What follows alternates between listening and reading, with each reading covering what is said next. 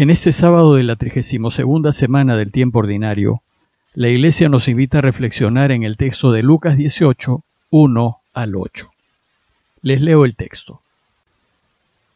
En aquel tiempo Jesús, para explicar a los discípulos cómo tenían que orar siempre sin desanimarse, les propuso esta parábola. Había un juez en una ciudad que ni temía a Dios ni le importaban los hombres. En la misma ciudad había una viuda que solía ir a decirle, hazme justicia frente a mi adversario. Por algún tiempo se negó, pero después se dijo, aunque ni temo a Dios, ni me importan los hombres, como esa viuda me está fastidiando, le haré justicia. No vaya a acabar pegándome en la cara. El Señor añadió, Fíjense en lo que dice el juez injusto. Pues Dios, ¿acaso no hará justicia a sus elegidos que le gritan día y noche? ¿O les dará largas? Se los digo, que les hará justicia sin tardar. Pero cuando venga el Hijo del Hombre, ¿encontrará esta fe en la tierra? El tema de la enseñanza de hoy queda muy claro desde el inicio del relato, y es acerca de la perseverancia en la oración. Ya antes, en el capítulo 11 de Lucas, Jesús enseñó a sus discípulos a orar. Ellos se lo pidieron diciéndole, Enséñanos a orar como Juan enseñó a sus discípulos. Y Jesús, en esa ocasión, les enseñó diciendo, Cuando oren digan, Padre, santificado sea tu nombre, venga tu reino. Y les enseñó el Padre nuestro. En ese momento Jesús nos enseñó a pedirle al Padre que reine en medio nuestro, que venga su reino, que reine para que el mundo se transforme para bien. Después de esa ocasión, en todos los capítulos siguientes, Jesús ha venido enseñando a los suyos cómo debe vivir para que Dios pueda reinar. Pues el Padre transformará el mundo con nuestra ayuda, por medio nuestro, y nosotros debemos colaborar con Él, eligiendo siempre lo que Él quiere, poniéndonos siempre del lado de la verdad, de la justicia y de la vida, y así Él podrá reinar. En los últimos días Jesús nos ha enseñado que el reinado de Dios ya está en medio de nosotros y que nuestra tarea es hacerlo crecer y dar fruto. Pero el Señor se irá y su iglesia se quedará sola. Sin embargo, deberá seguir trabajando para expandir su reinado. Pero también Jesús anuncia a los suyos que volverá por segunda vez para sellar la historia y establecer el reinado definitivo del Padre para siempre. El problema es que no se sabe cuándo volverá, aunque sí nos dice que su llegada será inesperada, como un relámpago en la noche.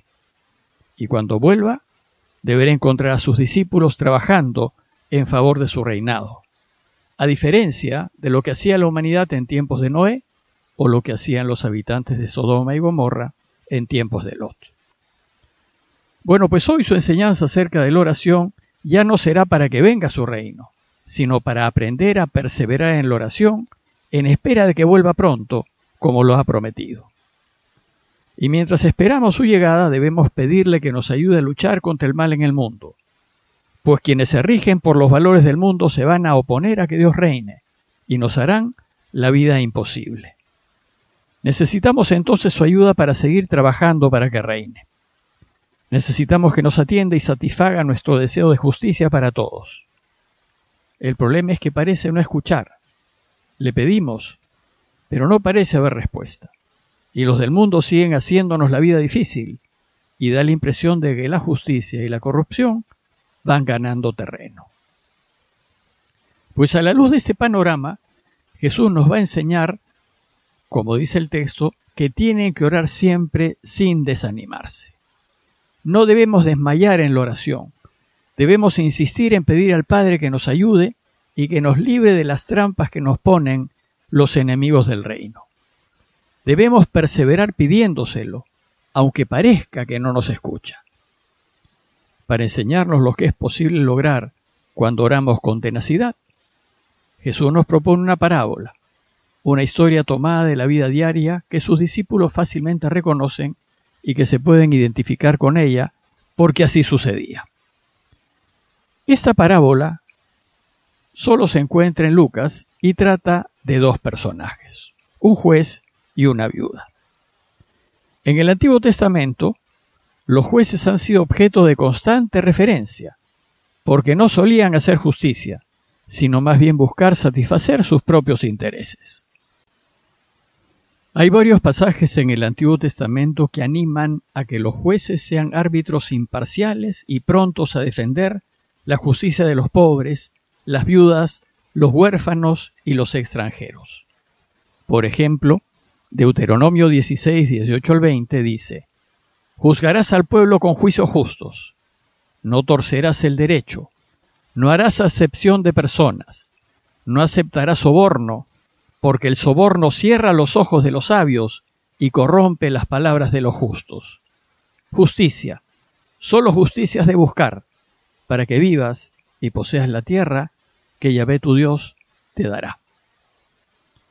Bueno, pues la justicia no debe ser en favor de quien paga más, sino en favor de quien tiene la razón. Sucede entonces que el juez de la parábola de Jesús no vive según lo que pide la ley de Israel, pues nos dice que había un juez en una ciudad que ni temía a Dios ni le importaban los hombres. El interés de este juez no era la justicia, sino sus propios intereses. Iba lo suyo, y no temía a Dios ni le importaban los hombres. El otro personaje es la viuda, y la viuda representa aquí a todos los indefensos, a todos los que sufren injusticias de manos de quienes tienen más poder, más influencia y más riquezas, y buscan abusar y apropiarse de lo poco que tiene la viuda. Las viudas no tenían poder ni medios para alcanzar justicia, y al no tener a un hombre que saque la cara por ellas, usualmente eran víctimas de abusos y prepotencias. Se trata pues de dos personajes opuestos, los que pueden y que hacen justicia como quieren, y los que no pueden y que son incapaces de recibir verdadera justicia. La puesta en escena de estos personajes opuestos le va a permitir a Jesús enseñarnos a ser perseverantes en la oración. En su parábola, Jesús nos dice que la viuda solía ir al juez a decirle, Hazme justicia frente a mi adversario. Pero al juez no le importaba hacer justicia, y la parábola nos dice que por algún tiempo se negó, es decir, no quiso proceder como pide la ley. El juez aparece aquí en marcado contraste con Dios, pues mientras que aquel se niega a hacer justicia, Dios en cambio, en la escritura, insiste en que se haga justicia al pobre, al desvalido, al que no puede pagar, pues Él es el perfectamente justo, como lo dice el Salmo 135.14, Él hace justicia a su pueblo y se compadece de sus siervos. Bueno, pues ¿Cómo habrá insistido la mujer de la parábola en pedir que se haga justicia?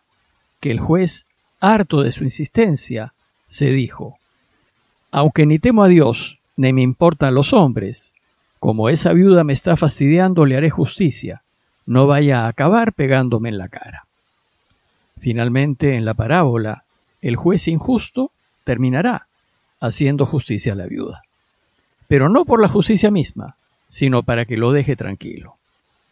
Y entonces, a propósito de esta parábola, Jesús nos va a enseñar que si un juez injusto finalmente hace caso a las súplicas de la viuda, con cuánta más razón el juez eterno, el que es perfectamente justo, atenderá las súplicas de quienes se lo pidan. Y a este propósito dice el texto que el Señor añadió, fíjense en lo que dice el juez injusto. Pues si esto dice el juez injusto, ¿acaso Dios, ¿No hará justicia a sus elegidos que le gritan día y noche? ¿O les dará largas? ¿Cómo pueden pensar, les dice a los suyos, que Dios no los escucha? Les digo, dice Jesús, que les hará justicia sin tardar. Lo que sucede es que Dios atenderá nuestras oraciones cuando más nos sean de ayuda y no necesariamente cuando nosotros lo queremos. Lo que tenemos que hacer es pedirle a Dios con perseverancia lo que necesitamos y no dejar de pedírselo y confiar en Él, confiar en el modo y momento en que nos ayudará, sabiendo que nos quiere y que solo desea nuestra felicidad. Pues como dice Jesús en Mateo, ya sabe su Padre Celestial que tienen necesidad de todo eso. Busquen primero su reino y su justicia, y todas esas cosas se les darán por añadidura. Dios pues atenderá nuestras oraciones en la medida en que seamos hijos de la luz. Si estamos con Él, Él nos ayudará. Pero si estamos contra Él y viviendo en el pecado, no nos podrá ayudar como quisiésemos. La enseñanza de hoy termina con una pregunta de Jesús. Y cuando venga el Hijo del Hombre, ¿encontrará esta fe en la tierra? ¿Seremos capaces de perseverar en la oración a pesar de que no parece haber respuesta de parte de Dios? ¿Seremos capaces de insistir pidiéndole lo que necesitamos, no obstante el mal sigue acechándonos y complicándonos la vida? ¿Seremos capaces de confiar en Él a pesar de que las cosas, en vez de mejorar, parecen empeorar? Ojalá encuentre esta fe en la tierra. Ojalá nuestra fe sea sólida y continuemos ayudándolo a reinar, a pesar de no ver la luz al final del camino. Pidámosle al Señor por todas las personas que están sufriendo y que son víctimas de injusticia y abusos. E insistamos en pedírselo sabiendo que Él hará lo que sea mejor para todos. Parroquia de Fátima, Miraflores, Lima.